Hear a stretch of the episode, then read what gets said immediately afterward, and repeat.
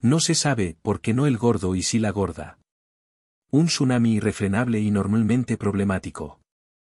Una predicción nada halagüeña de que las cosas se van a torcer de una manera incontrolable. Suena a crecida de río, a tempestad marítima, lluvia torrencial, o victoria del candidato contrario.